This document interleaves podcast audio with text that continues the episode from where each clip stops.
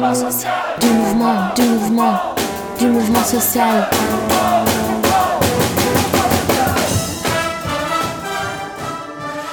Bonsoir à tous et à toutes et bienvenue à Du Mouvement Social, euh, l'émission mensuelle euh, d'attaque sur euh, Radio Aligre FM. Et ce soir pour une émission spéciale consacrée au bilan du quinquennat d'Emmanuel Macron. Alors pourquoi du mouvement social? Parce que en ces temps un peu terres, on en a plus que jamais besoin d'inventer des façons de faire dérailler le système des façons multiples, diverses, mais qui euh, sont avant tout collectives et qui nous mettent en mouvement. Ce qu'on veut faire à travers cette émission, c'est euh, donner de l'énergie, donner de la réflexion, cette même énergie qu'on retrouve dans les mouvements sociaux, dans les manifestations, dans les chorales, dans les, dans les fanfares militantes, et euh, ce qu'on essaye de traduire à travers cette émission avec un clin d'œil à la fanfare invisible qui anime les manifestations parisiennes et qui, elle aussi, contribue à nous mettre en mouvement. Cette émission mensuelle, on la retrouve aussi sous la forme d'un podcast sur la plateforme Spectre et on souhaite la faire à l'image de notre association Attaque, un mélange de temps de cerveau disponible et de fourmis dans les jambes pour prendre la rue, mêler les réflexions de fond et l'actualité des mobilisations collectives, donner la parole.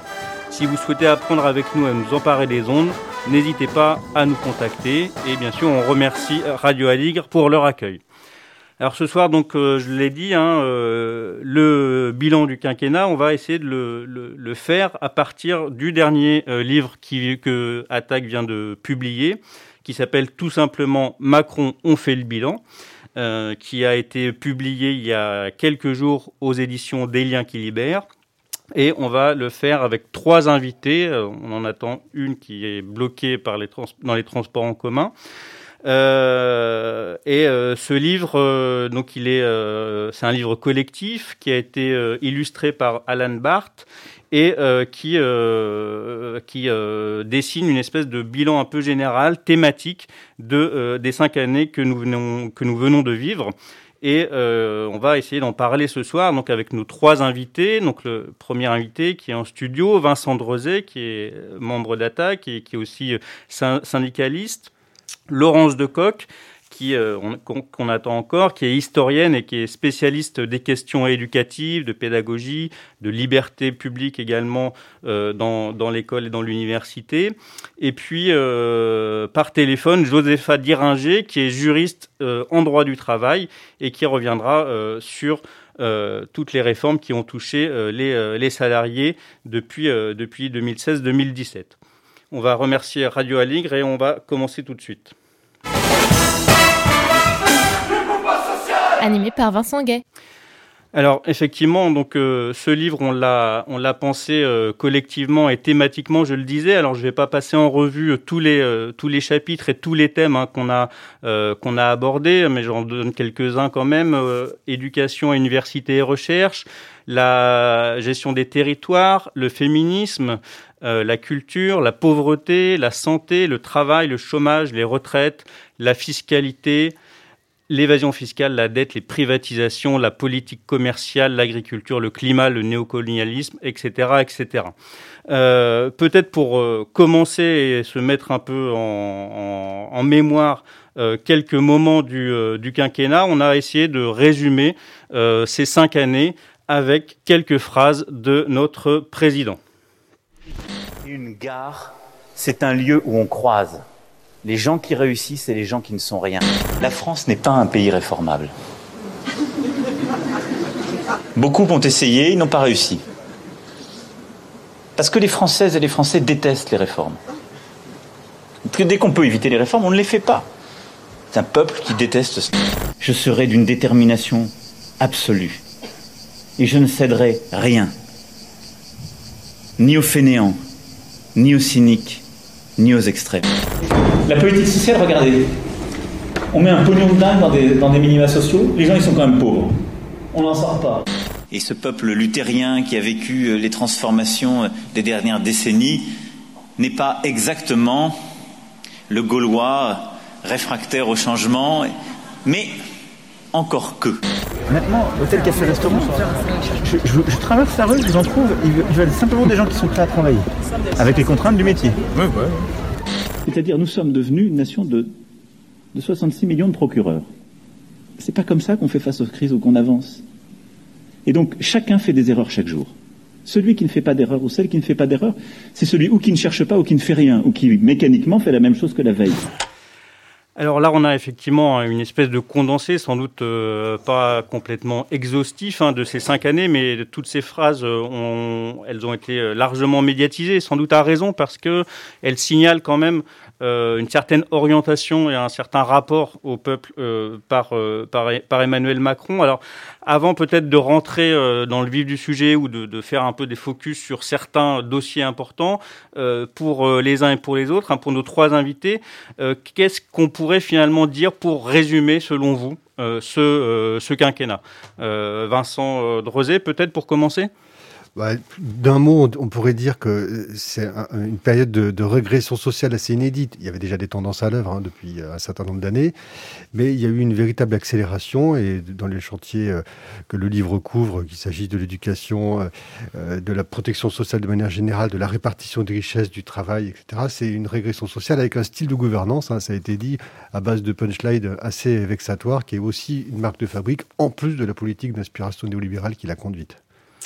Euh, Josépha Diringer, qu'est-ce que vous diriez justement pour, euh, pour synthétiser un peu ces cinq années?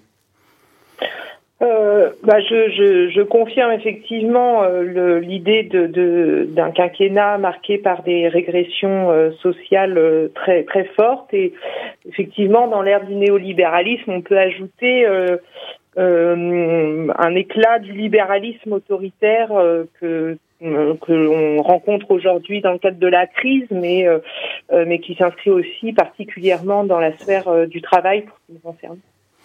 Et Laurence Decoq, donc déjà merci et j'espère que l'arrivée n'est pas trop euh, Ça a agitée. Donc là encore, en quelques mots, un petit résumé selon vous du, du, du, du, quinquennat qui vient de s'achever. Ouais, moi j'insisterai volontiers sur deux choses. D'abord, un, sur sa brutalité. Euh, qui quand même nous a toutes tous un peu surpris. C'est-à-dire que idéologiquement, on savait quand même à quoi s'attendre quand, Macron est arrivé. Mais euh, je, crois très honnêtement, en tout cas en ce qui me concerne, je ne m'attendais pas à autant de brutalité. Et l'image que j'ai, c'est vraiment celle du, rouleau compresseur euh, néolibéral. Et, du coup, le second mot qui me vient, c'est l'efficacité. Parce que quand même, il faut, il faut dire que cette destruction en règle euh, des fondements de, de, de, justement de notre État social, par exemple, euh, elle a été d'une remarquable euh, remarquable efficacité. On en parlera sans doute tout à l'heure pour euh, l'école, mais moi je suis, il faut il faut leur reconnaître et, et c'est évidemment navrant de le dire comme ça, mais une fidélité à leur idéologie et une efficacité implacable, quoi. Alors on va essayer de, d'illustrer un peu ces, quelques mots euh, en rentrant un peu plus dans le détail de certains sujets. Alors comme je l'ai dit, hein, on ne va pas aborder euh, l'ensemble du contenu du livre. On a essayé de se centrer sur quelques enjeux. Et peut-être le premier qui a été euh, sans doute très important au début du quinquennat et puis après en fait on a beaucoup on en a beaucoup moins parlé, c'est la question de la fiscalité. Or autour de la fiscalité se jouent des enjeux majeurs et des, des orientations essentielles.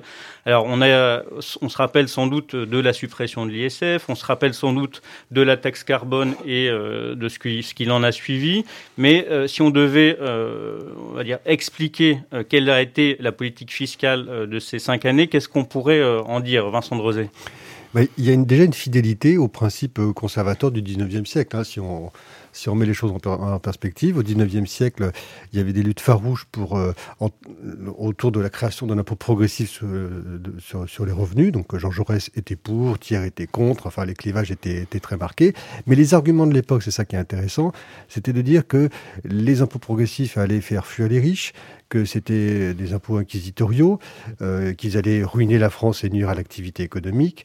Et ce sont ces arguments qu'on retrouve quelques dizaines d'années plus tard pour fustiger il y a quelques années l'impôt sur le revenu, euh, et avec Emmanuel Macron pour mettre fin à l'ISF, qui est un impôt donc euh, non seulement sur la fortune, enfin sur, le, sur les patrimoines importants.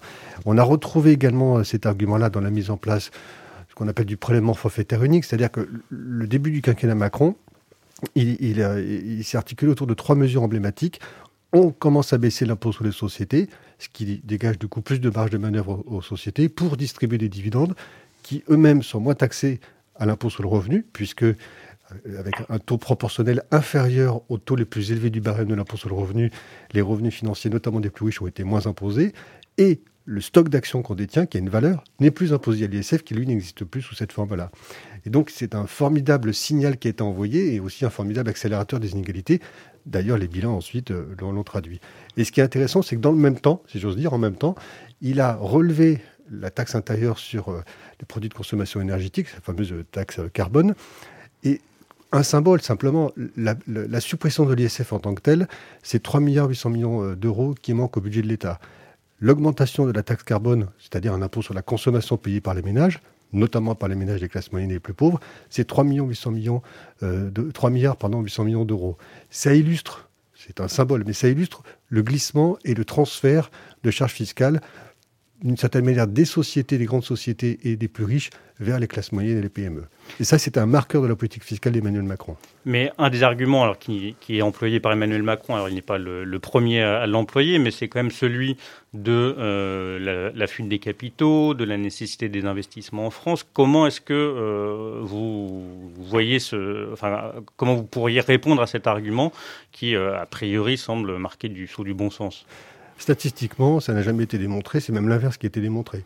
Quand je dis statistiquement, c'est tous les rapports parlementaires, les rapports d'administration fiscale. Lui-même, d'ailleurs, Emmanuel Macron, pendant la campagne, employait peu cet argument-là. Lui disait, il était fidèle à la théorie du ruissellement de Ronald Reagan et de Margaret Thatcher en disant, on va libérer des richesses, ça va se traduire en investissement, en emploi. En fait, ça s'est traduit en hausse des inégalités et en concentration des richesses. C'est tout. Et pour en revenir à l'exil fiscal, quand l'ISF existait, et c'est assez remarquable d'ailleurs, pendant toute la durée de l'existence de l'ISF, de la fin des années 90 à 2017, la proportion de personnes qui payaient l'ISF, c'est-à-dire aux environs de 350 000 personnes, ce qui est assez peu, la proportion de personnes qui payaient l'ISF qui s'en allaient à l'étranger, c'était entre 0,2 et 0,3% tous les ans. Il y avait quelques retours. Et si on va plus loin dans le détail, ceux qui partaient conservaient des placements en France, des placements immobiliers bien sûr, des placements financiers, etc. Donc il n'y avait pas d'impact économique. Peut-être qu'il était marginal, hein, et d'ailleurs, on n'a jamais compté euh, le nombre d'Anglais qui venaient s'installer en France et les investissements directs étrangers qui restent très importants. Donc c'est un argument nul et non avenu, purement dogmatique et idéologique. C'est un argument de com, mais ce n'est pas un argument de réalité. D'accord. On reviendra peut-être un, peu plus sur euh, justement les effets aussi de, cette politique euh, dans, la suite de, l'émission, euh, mais on va faire un autre focus sur un domaine dont on a beaucoup entendu parler, la question de l'école, hein, puisque donc le, ras-le-bol des, personnels de l'éducation nationale hein, dans, le premier et le second degré a fait l'actualité récemment avec la, une des grandes grèves dans ce secteur-là et sans doute la première grande grève post-Covid euh, depuis, euh, qu'on connaît depuis deux ans. Euh, bon, cette colère du corps enseignant s'est focalisée sur la gestion de la pandémie et le, bazar qui, a été produit dans les établissements. Mais Laurence Decoq, au-delà de cette gestion erratique de la, de la crise sanitaire, est-ce que on pourrait parler d'un projet éducatif du macronisme qui se serait incarné lors de ce quinquennat? Oui, alors plus, plutôt qu'un projet euh, euh, éducatif du macronisme, on va parler d'un projet de la droite, parce que euh, Jean-Michel Blanquer n'est pas simplement un exécutant d'Emmanuel Macron, et même c'est sans doute l'un des ministres qui est le moins exécutant d'Emmanuel Macron. Jean-Michel Blanquer arrive au gouvernement avec un passif déjà très très important dans le domaine de l'éducation nationale. Ça a été, il faut le rappeler, il a été plusieurs fois recteur, et il a été surtout le bras droit sous Nicolas Sarkozy, le bras à droite du ministre de l'Éducation nationale. Il était DGESCO, directeur général de l'enseignement scolaire. Euh, Jean-Michel Blanquer est un idéologue de l'école. C'est pour ça que je dis ça. Parce qu'en fait, les deux se sont rencontrés. Hein. Mais je pense que Jean-Michel Blanquer a davantage nourri Emmanuel Macron que l'inverse. Je crois qu'Emmanuel Macron se fout de l'école. En réalité, c'est pas son problème. Ça l'a jamais intéressé. D'ailleurs, on sait que c'est plutôt euh, le centre d'intérêt de, Brigitte Macron, hein, qui est d'ailleurs une grande amie de, Jean-Michel Blanquer. Mais Emmanuel Macron, lui, je crois qu'il s'est délesté complètement euh, du projet éducatif sur Jean-Michel Jean-Michel Blanquer et il a eu raison parce qu'il est tombé sur quelqu'un qui avait déjà un programme extrêmement ficelé de réforme de l'école. Quand on lit euh, l'école de la de la l'école de demain, parce qu'il a écrit beaucoup de livres et ils commencent tous par école, l'école de demain qui paraît en 2016, c'est euh, son projet de réforme du système éducatif. Et très honnêtement, je parlais en introduction de brutalité et d'efficacité, indéniablement, chacun des points développés dans ce livre a été mis en application. Alors comment est-ce qu'on pourrait le résumer? Moi, je vais le résumer avec mes propres mots. D'abord, un, mépris complet et volonté de euh, euh, déstructurer et détruire l'école publique. Le terme public, l'adjectif public, n'est pas dans le vocabulaire de, Jean-Michel Blanquer. Hein. Il parle toujours d'école, hein, jamais d'école publique. Donc euh, ça, c'est son premier projet. Et deux, du point de vue d'un projet éducatif plus large, je dirais que c'est une école du tri social. C'est une école qui abandonne euh, complètement le défi de la démocratisation scolaire. Moi, dans mes travaux, je parle de contre-démocratisation de, euh, de la politique de, de Blanquer. Et une école du tri social, ça signifie quoi concrètement? Ça signifie que c'est une manière de faire accepter aux enfants que euh, leur euh, destin euh, scolaire est déterminé au berceau. Et donc que les enfants qui sont issus des milieux populaires, en réalité, ont une place qui leur est assignée dans le monde du travail et qui leur est assignée par le milieu d'où ils proviennent. Et, de le faire accepter, de le faire accepter aux familles de le faire accepter à l'opinion publique comme quelque chose qui serait de l'ordre du naturel. C'est ça la capitulation sur euh, le projet de démocratisation scolaire. Et alors, est-ce que euh, les neurosciences parce que euh, les neurosciences, euh, c'est un domaine, de, on va dire, dans lequel Jean-Michel Blanquer excelle, en tout cas pour les défendre au moins. Est-ce que cette promotion des neurosciences qu'on a beaucoup entendu au cours du, au début du quinquennat en tout cas, elle a à voir avec ce projet? Elle a complètement à voir parce que euh, alors, les neurosciences en soi ne sont pas euh, inintéressantes. Hein. Je veux dire, euh, le fait de, de, de s'intéresser aux modalités de fonctionnement du cerveau et pour l'école aux modalités de fonctionnement des apprentissages, c'est quelque chose qui est très intéressant. En revanche, Jean-Michel Blanquer va procéder à une instrumentalisation politique des neurosciences, c'est-à-dire qu'il va en faire l'alpha et l'oméga pour expliquer les progrès ou les non-progrès des enfants et surtout les méthodes pédagogiques adapter. Pourquoi est-ce que c'est très utile et pourquoi est-ce que c'est très efficace? Parce que lorsque on décide que la question des apprentissages n'est que scientifique, alors qu'est-ce qu'on passe sous silence? On passe sous silence justement les déterminismes sociaux. On passe sous silence le fait que certains enfants ont des difficultés à l'école parce que, c'est l'anniversaire de la mort de Bourdieu, donc citons-le, parce qu'il a été démontré depuis quand même maintenant près de plus de 50 ans que euh, l'appartenance sociale, la socialisation, la prime socialisation, dans les familles est déterminante pour le parcours scolaire. Or, si on dit ce n'est qu'un problème scientifique, ils ont tous les mêmes cerveaux, donc ils peuvent tous apprendre de la même façon. Alors qu'est-ce qu'on dit aux élèves qui, qui échouent? On dit vous avez un cerveau qui fonctionne pas bien? On dit donc c'est un problème biologique, c'est pas du tout un problème social. Pourquoi on irait redistribuer des richesses en réalité, puisque cet enfant il a une déficience qui est purement physiologique et biologique? Voilà, je caricature un peu, mais ça sert en fait à scientifiser un discours et donc à invisibiliser la dimension euh, sociale des difficultés d'apprentissage des enfants. Merci. Alors, on va passer à un autre, un focus sur un autre, un autre domaine, c'est la question du travail. Emmanuel Macron arrive donc euh, au pouvoir en 2017, peu de temps après finalement un des grands mouvements sociaux euh, de la décennie, hein, le mouvement contre la loi travail ou contre la loi travail et son monde, Qu'est-ce qui s'est passé finalement après, lors de cette, euh, lors de cette loi et surtout après hein, Est-ce que Emmanuel Macron a poursuivi euh, dans les réformes euh, concernant le droit du travail? Joseph Adiringer. Oui, alors bah, effectivement, il est important de, noter que les réformes menées sous le quinquennat s'inscrivent quand même très largement dans la continuité de ce qui avait été entamé sous la, présidence de, François Hollande mais peut-être effectivement avec une accélération euh, euh, des réformes euh, entreprises qui visent globalement à, bien des égards renforcer le, le, pouvoir patronal que l'on cherche à sécuriser de, de, toute une série de manières, enfin dont les choix cherchent à être sécurisés. Que qu'on cherche aussi à légitimer, et notamment là il y a une instrumentalisation très forte de l'intervention des représentants des, salariés, de ce qu'on appelle le, le, dialogue social, qui permet de légitimer les, les, les décisions euh, de l'employeur, notamment dans, dans, les cadres de, de restructuration. Et, euh, et puis une forme finalement aussi de, de, de, déliquescence du, du, droit du, du travail qui, euh, alors qui, qui, est rongé par la négociation collective euh, d'entreprise. Et donc on a parlé de, de bouleversement de la hiérarchie euh, des normes en droit, en droit du travail. Euh, mais qui désormais presque va même maintenant un peu plus loin puisqu'on a une sorte de, de, de logique managériale euh, qui fait que notamment à l'occasion de la crise, euh, c'est même plus simplement par la par la loi et par des décrets qu'on vient habiliter le pouvoir patronal, mais par des sortes de recommandations, par des sortes de protocoles dont la valeur juridique est d'ailleurs très incertaine. Et donc on a effectivement ici l'apparition justement d'un état euh, plateforme de type managérial euh, euh, qui, qui vient en réalité renforcer le pouvoir patronal et donc du même coup renforcer la subordination des salariés dans le cadre de la relation de travail.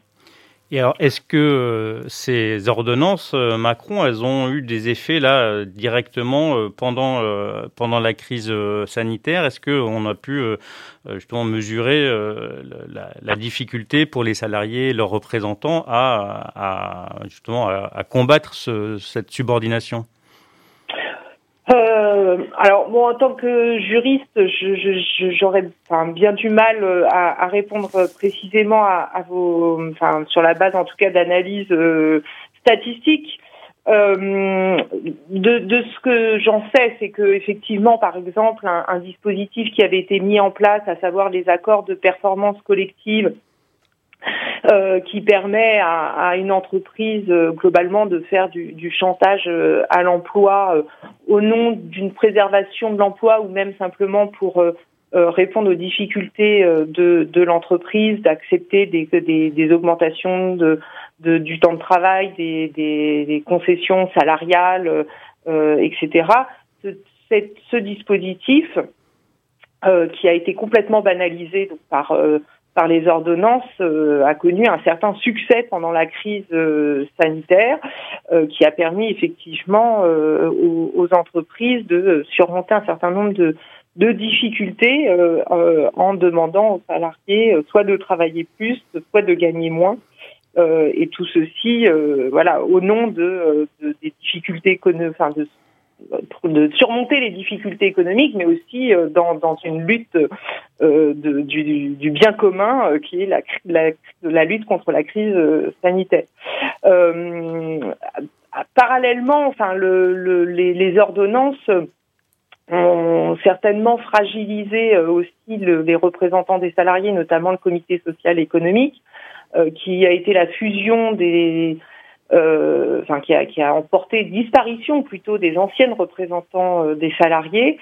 Euh, et dans ce dans ce cadre-là, il s'avère qu'il y a aujourd'hui moins de représentants des salariés et surtout qu'ils sont moins proches des salariés puisqu'ils sont ils ont été éloignés, leur mise en place a été éloignée des collectifs de, de travail. Euh, et de ce point de vue-là, euh, effectivement, le travail des représentants des salariés a été particulièrement euh, rendu plus difficile euh, pour, euh, pour surmonter des, des, des, des, un contexte comme la crise que nous connaissons, et ce d'autant plus que des, des règles exceptionnelles liées à l'état d'urgence ont été prises pour que l'employeur puisse prendre ses décisions dans un sans véritablement de consultation, en tout cas sur une consultation à marche forcée dans des délais très restreints, avec des délais d'expertise encore plus restreints, de sorte qu'en réalité, la capacité de, de, de, de contrôler euh, le, pouvoir de l'employeur en matière de santé sécurité au travail euh, a été rendue euh, très, très compliquée donc, par les réformes de 2017 et accentuée par des règles d'exception qui ont été prises à l'occasion de cette crise. Merci. On reviendra peut-être un peu plus en détail sur cette, cette question des représentants des salariés qui n'est pas forcément toujours très, très connue.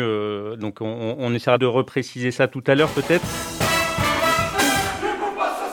l'émission d'attaque animée par Vincent Gay. Alors Vincent Drezé, tout à l'heure, vous avez euh, évoqué euh, la, politique fiscale, avec l'idée qu'il y aurait euh, effectivement un accroissement des inégalités à travers cette politique fiscale. Malgré tout, très récemment, à l'automne dernier, Emmanuel Macron a vanté les gains de pouvoir d'achat obtenus par l'ensemble de la population, en insistant sur le fait que les plus pauvres et la classe moyenne avaient gagné en pouvoir d'achat. Qu'est-ce que vous pensez de ce constat? Alors, il y a plusieurs choses à dire. Euh, déjà, si on regarde les chiffres en eux-mêmes, euh, premièrement, présenter une évolution en pouvoir d'achat, c'est un peu curieux dans le sens où, évidemment, un pouvoir d'achat sur les 5 euh, ou 1% des, Français les plus riches, évidemment, ça ne se, traduit pas la même valeur que les plus pauvres. Mais au-delà de ça, il n'a pas retenu toutes ces mesures, le gouvernement. Assez ça qui est curieux. On ne peut pas, par exemple, si on fait le bilan du quinquennat, prendre la revalorisation faible hein, de la valeur du point d'indice accordée par le précédent gouvernement en début de l'année 2017 et ne pas compter la suppression de la taxe d'habitation qui, certes, interviendra en 2023 après le quinquennat, mais qui a été décidée sous ce quinquennat. Donc il y a des, artifices déjà de présentation. Et d'ailleurs, ça a été vite contredit par un institut de politique publique qui a montré qu'au contraire, les 5% les plus pauvres avaient connu une perte de pouvoir d'achat et les 1% des Français les plus riches, dont le gouvernement ne parle jamais, a connu une explosion euh, du, revenu disponible en réalité. Autre point, il faut voir comment, comment les revenus ont évolué. Il n'y a pas eu de mesures salariales d'envergure. Il y a eu des coûts ponctuels de type indemnité d'inflation, prime exceptionnelle euh, à sortie des gilets jaunes, des coûts ponctuels, on a un peu saupoudré, mais pas de revalorisation d'ensemble. Il y a eu également, et le gouvernement s'en vante, des, certaines baisses d'impôts, un peu d'impôts sur le revenu, suite aux gilets jaunes, ou la taxe d'habitation, sans dire comment on allait financer les services publics et sans dire comment ça se, comment ça se traduira. Parce que quand on paye des impôts, de deux choses l'une. Soit c'est qu'on a trop d'argent, et à ce moment, ce n'est pas le cas. Et, donc, il va, falloir compenser. Ben, le gouvernement prépare de l'austérité. C'est-à-dire l'austérité, ça va être soit des hausses d'impôts, soit des privatisations, et probablement les deux. Donc, il ne parle, il ne parle pas de ça. Il dit juste, on a baissé vos charges, on a augmenté vos revenus.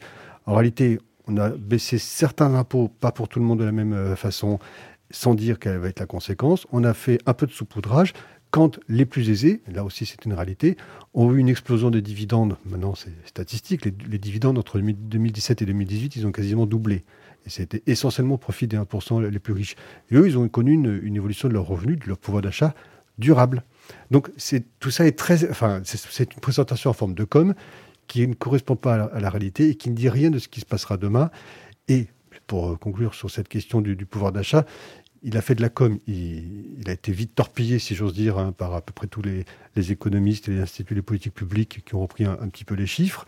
Mais ce qui est préoccupant, c'est ce qu'aujourd'hui le gouvernement prépare pour demain, en matière de retraite comme en matière d'actifs. On reviendra un peu hein, sur, les, sur les perspectives à venir et sur euh, effectivement comment déjà euh, Emmanuel Macron euh, oriente sa, sa, campagne de, de, 2022. Mais toujours pour rester dans le bilan, Laurence Decoq, tout à l'heure vous parliez de brutalité et une autre dimension de ce quinquennat, ça a été la question des libertés publiques, alors dont on a beaucoup parlé autour des libertés de manifester suite au mouvement des, des Gilets jaunes, au moment aussi de l'adoption de la loi de sécurité globale et de la question euh, des, euh, des violences policières. Euh, peut-être que cette question des violences policières n'est pas le seul, le seul aspect d'attaque contre les libertés publiques, parce qu'il y a aussi eu des préoccupations importantes sur la question des libertés publiques. On va écouter un tout petit extrait hein, qui est sans doute symptomatique d'un, de quelque chose de plus global, qui est une interview de la ministre de l'enseignement supérieur et de la recherche. L'islamo-gauchisme gangrène les universités. Est-ce que vous êtes d'accord? Moi, je pense que l'islamo-gauchisme gangrène la société dans son ensemble et que l'université n'est pas imperméable. L'université fait partie de la société. Ce que l'on observe dans les universités, euh, c'est qu'effectivement, il y a des gens qui peuvent euh, utiliser leur titre et, et l'aura qu'ils ont pour porter des idées radicales euh, ou pour porter des idées militantes. Mais le monde universitaire de, de l'islamo-gauchisme, vraiment en regardant toujours tout par le prisme de leur volonté de diviser, de fracturer, euh, de désigner euh, l'ennemi, etc. Alors, Frédéric Vidal, donc c'est son nom, hein, elle n'est pas forcément euh, très connue hors de, de, de, l'université. Elle s'est un peu pris les pieds dans le tapis aussi autour de cette, cette histoire d'islamo-gauchisme et d'enquête euh, qui aurait dû être faite sur euh, les recherches actuelles.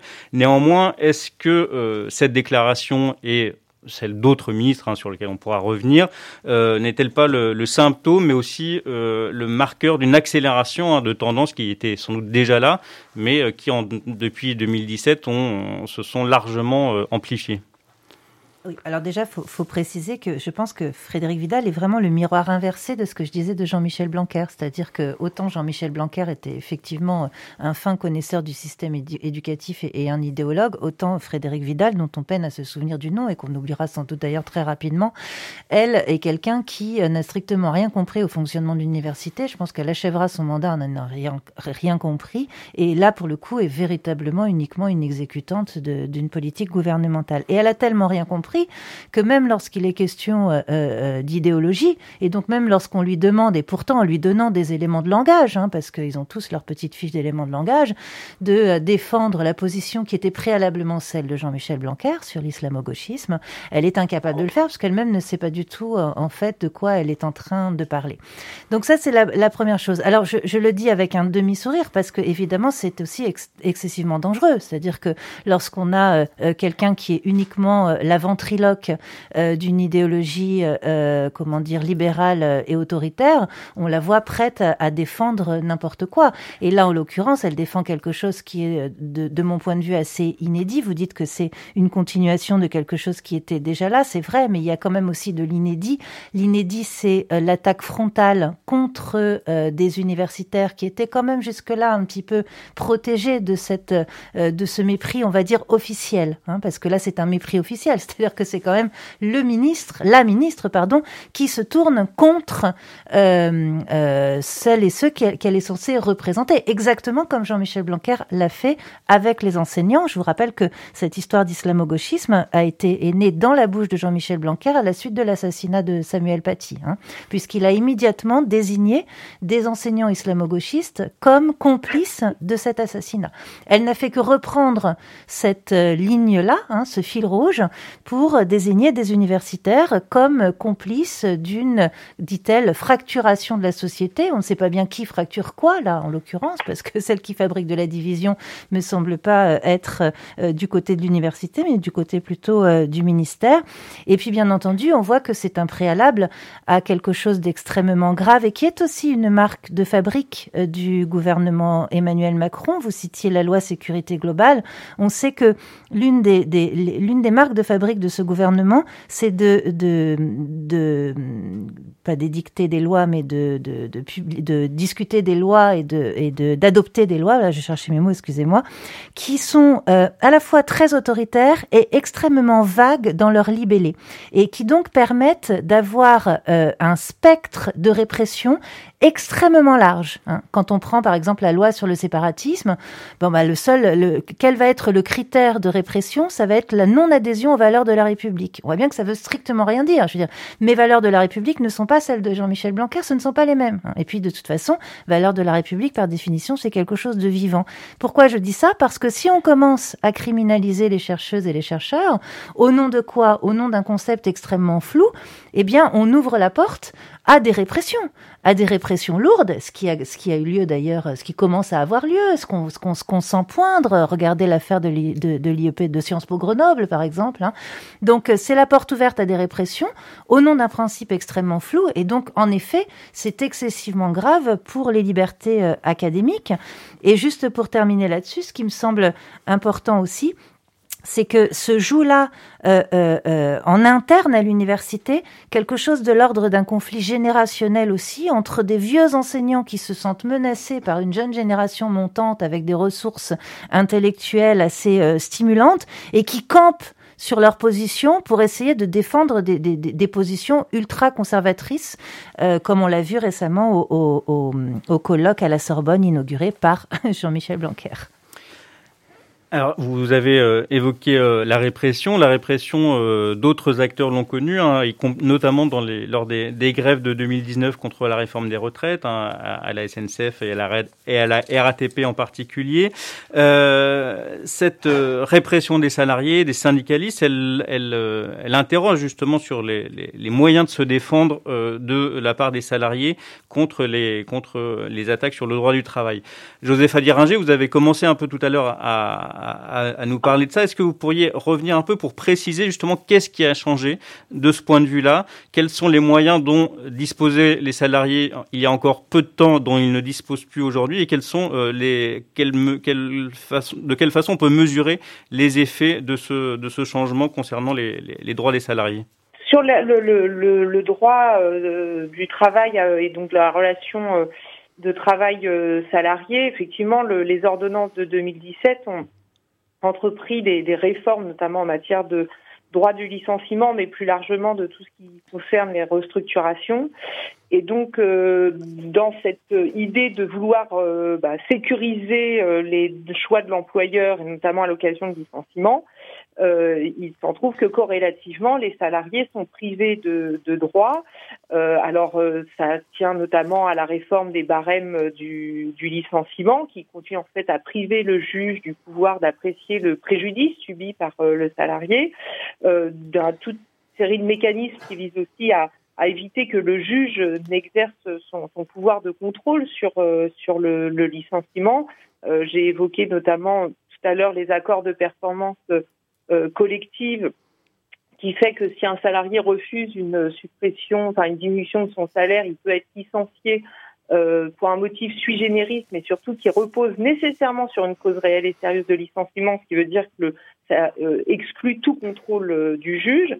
Et euh, par ailleurs, le, les, réformes entreprises ont, créé toute une panoplie d'outils pour restructurer les entreprises dans les mains du des employeurs. Donc, à côté du licenciement pour motif économique, il y a ces accords de performance collective, il y a des ruptures conventionnelles collectives, il y a euh, l'activité partielle de longue durée, toute une série de dispositifs qui, en fait, permettent de contourner euh, le droit du licenciement pour motif économique et, euh, et le contrôle que les juges ont, mais aussi que les représentants des salariés ont à l'occasion d'une procédure de, de, licenciement pour motif économique.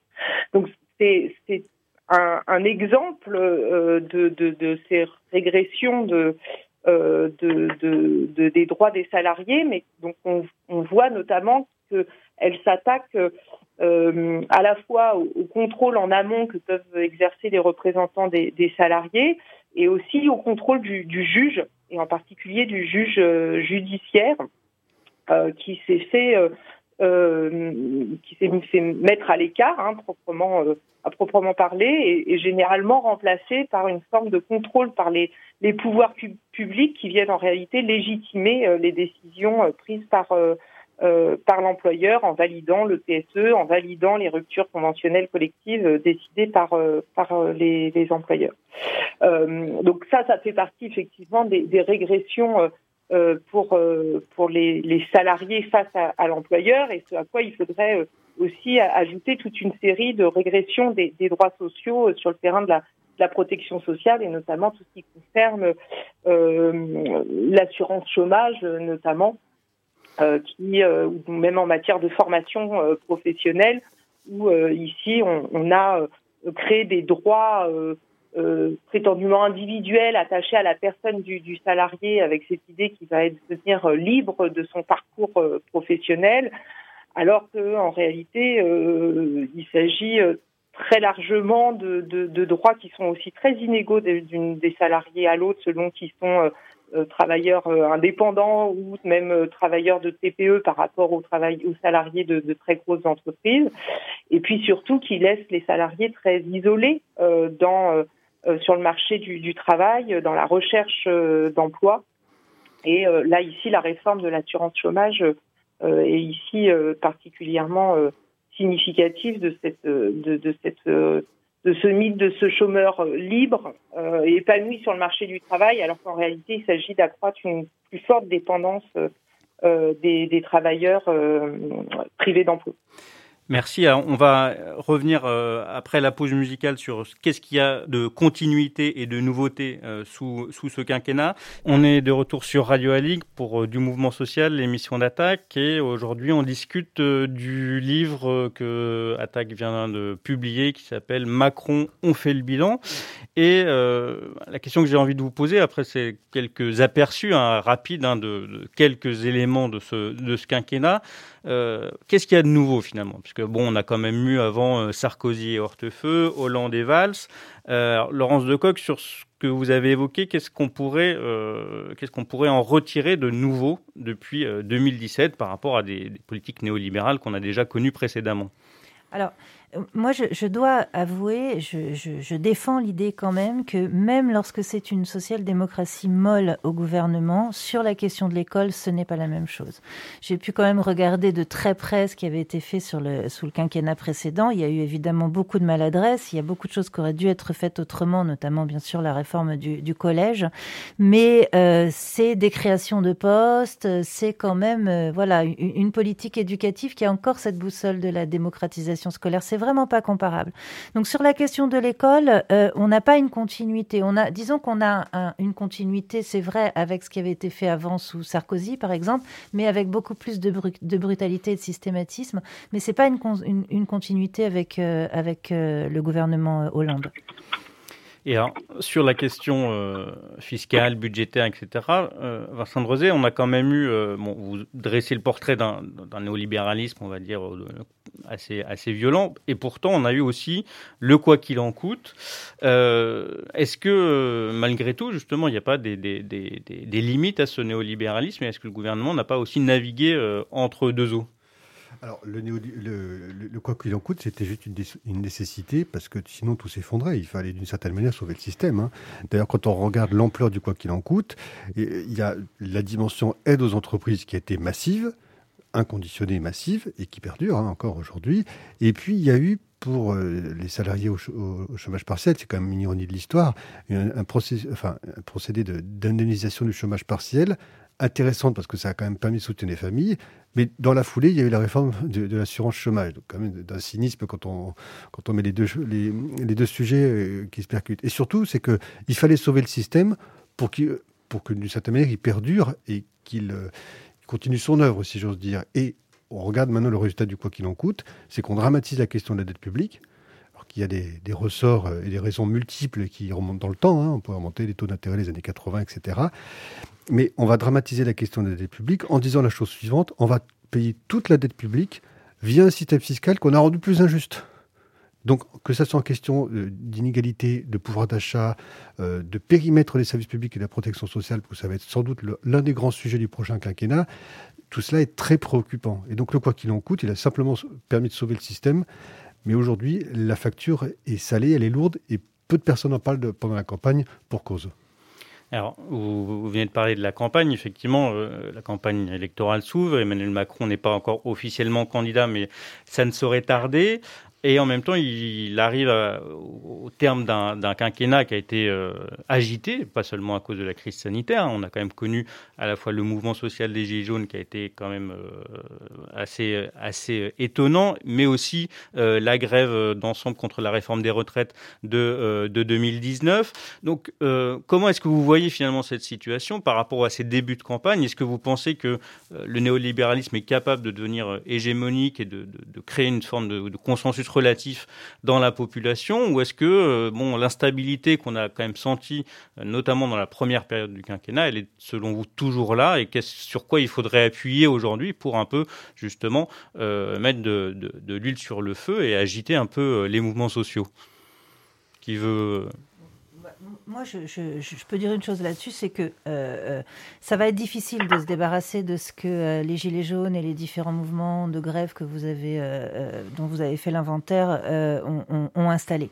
Ils ont indéniablement installé quelque chose, et je trouve que ça se voit dans la campagne à gauche, en tout cas. Bon, je suis moins celle de droite, il faut dire, mais euh, je trouve que ça se voit parce qu'il y a quand même une certaine radicalité des propositions. Si on regarde euh, les différents partis, je trouve qu'il y a des propositions qui sont faites et qui sont clivantes et qui toutes font allusion à ce qui, aux différents mouvements, mouvements sociaux du début de, quinquennat. Alors je ne sais pas ce que, ce que ça donnera en matière, je veux dire, de traduction électorale, succès ou défaite, mais je pense que ça a installé une colère dont la gauche ne peut pas faire fi. Oui, ben, de manière complémentaire, euh, on pourrait dire que quand on regarde aujourd'hui les propositions qui euh, fourmillent à droite, hein, Valérie Pécresse avec Zemmour, Marielle Le Pen, euh, elles sont beaucoup plus elles-mêmes radicales parce qu'elles ont été poussées à droite, si j'ose dire, schématiquement par Emmanuel Macron, qui va donc probablement se représenter et dans, la même, dans la même ligne. Et probablement que la brutalité, compris dans le style qu'on a évoqué au début de l'émission et qui risque de perdurer, c'est aussi une, une, réponse à cette colère. Et donc, c'est peut-être, euh, entre guillemets, cet affrontement, ce rapport de force qui est en train de se, préfigurer pour les prochaines années. dont un bel enjeu pour le monde social. Josépha, sur euh, la, question du travail des travailleurs, euh, sans, sans, faire de, la prévision ou quoi, qu'est-ce que vous voyez comme enjeu là dans les, dans les semaines et les mois à venir?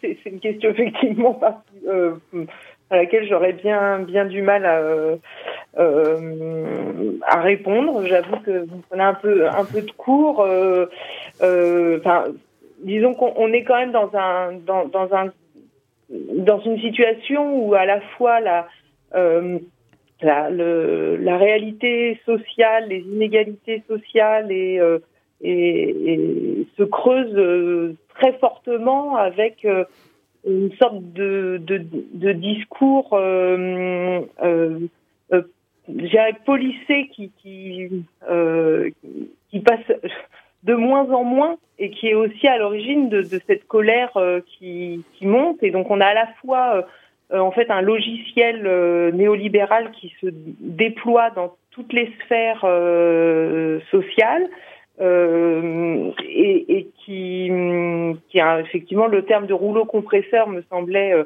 euh tout à fait euh, bien bienvenu, mais qui effectivement sourd finalement à une certaine colère sociale euh, et à une conflictualité sociale qui, qui monte. Et, et bon, bah, il faut peut-être espérer que le, les, les, les, ce moment politique permette à un moment donné, et notamment à gauche, peut-être de cristalliser les attentes sociales et les frustrations qui, sont nées et qui ne sont plus entendues. Enfin, pour moi, il y a, vraiment un écart de plus en plus fort entre euh, euh, leur discours et une dénégation de la réalité euh, sociale et euh, la, réalité de ce que vivent les gens et notamment dans, dans ce, ce, cet environnement de plus en plus soumis à un contrôle social fort que les gens ont du mal à, à, à, accepter que ce soit dans aussi dans le travail, enfin, je veux dire, les attentes en termes de télétravail, etc., de d'émancipation, enfin, euh, des, des, travailleurs, euh, ils sont quand même très très à rebours de, de leur politique qui vise au contraire à très fortement renforcer le, le pouvoir euh, patronal et, et, je pense que enfin, voilà, ça, ça risque effectivement de euh, peut-être un moment de, de, créer des, conflits sociaux et ça sera à la gauche, euh, j'espère, de, de réussir à, à synthétiser et à apporter des réponses euh, aux enjeux notamment sur le terrain du travail. Merci, merci beaucoup. Alors, euh, on s'achemine vers la fin de, de l'émission, donc euh, je ne peux que vous inviter à, acheter ou lire en tout cas euh, le livre publié par Attaque, hein, dont je vous rappelle le, titre, Macron fait le bilan, qui en 23 chapitres essaye de dresser un, un, une espèce de, de, résumé finalement de ce qui s'est passé pendant ces cinq ans. Donc je remercie euh, nos trois invités, Josépha Diringer, euh, Laurence Decoq et, euh, et Vincent Drezet. Et je vais, pendant que je lance le générique, faire quelques petites, petites annonces. et la première, ça sera celle de la prochaine émission du mouvement social qui sera fin février consacrée à la préparation de la grève féministe du 8 mars. Alors parmi euh, les infos euh, récentes à retenir, euh, je rappelle la naissance de l'agenda militant indépendant pour la région parisienne hein, qui annonce tous les événements militants, manifestations, débats publics, rencontres, etc., etc. Je rappelle également, euh, outre euh, le livre dont on vient de parler, les dernières publications euh, d'attaque donc de l'automne, hein, pour la justice climatique, stratégie en mouvement, et puis un monde en lutte dont on a déjà parlé ici, qui est consacré aux luttes internationales. Et puis dans l'agenda, dans l'agenda militant, bien sûr, deux dates très prochaines hein, la, grève et la manifestation interprofessionnelle pour les salaires euh, jeudi prochain, jeudi 27, avec un, un, départ de la manifestation à 14h de la place de la Bastille. Et puis euh, samedi à 17h à la Parole errante à Montreuil, un meeting de solidarité avec euh, les 500 papiers qui ont été arrêtés à Montpellier lors du euh, sommet euh, Afrique-France à, à l'automne dernier, qui sera aussi un moment de la campagne Solidarité antiraciste à laquelle participe Attaque. On remercie une dernière fois pour ce soir Radio Aligre et les camarades de la, de la régie. Merci beaucoup pour ce, cette collaboration pour ce soir et à très bientôt l'émission d'attaque sur Allegre FM.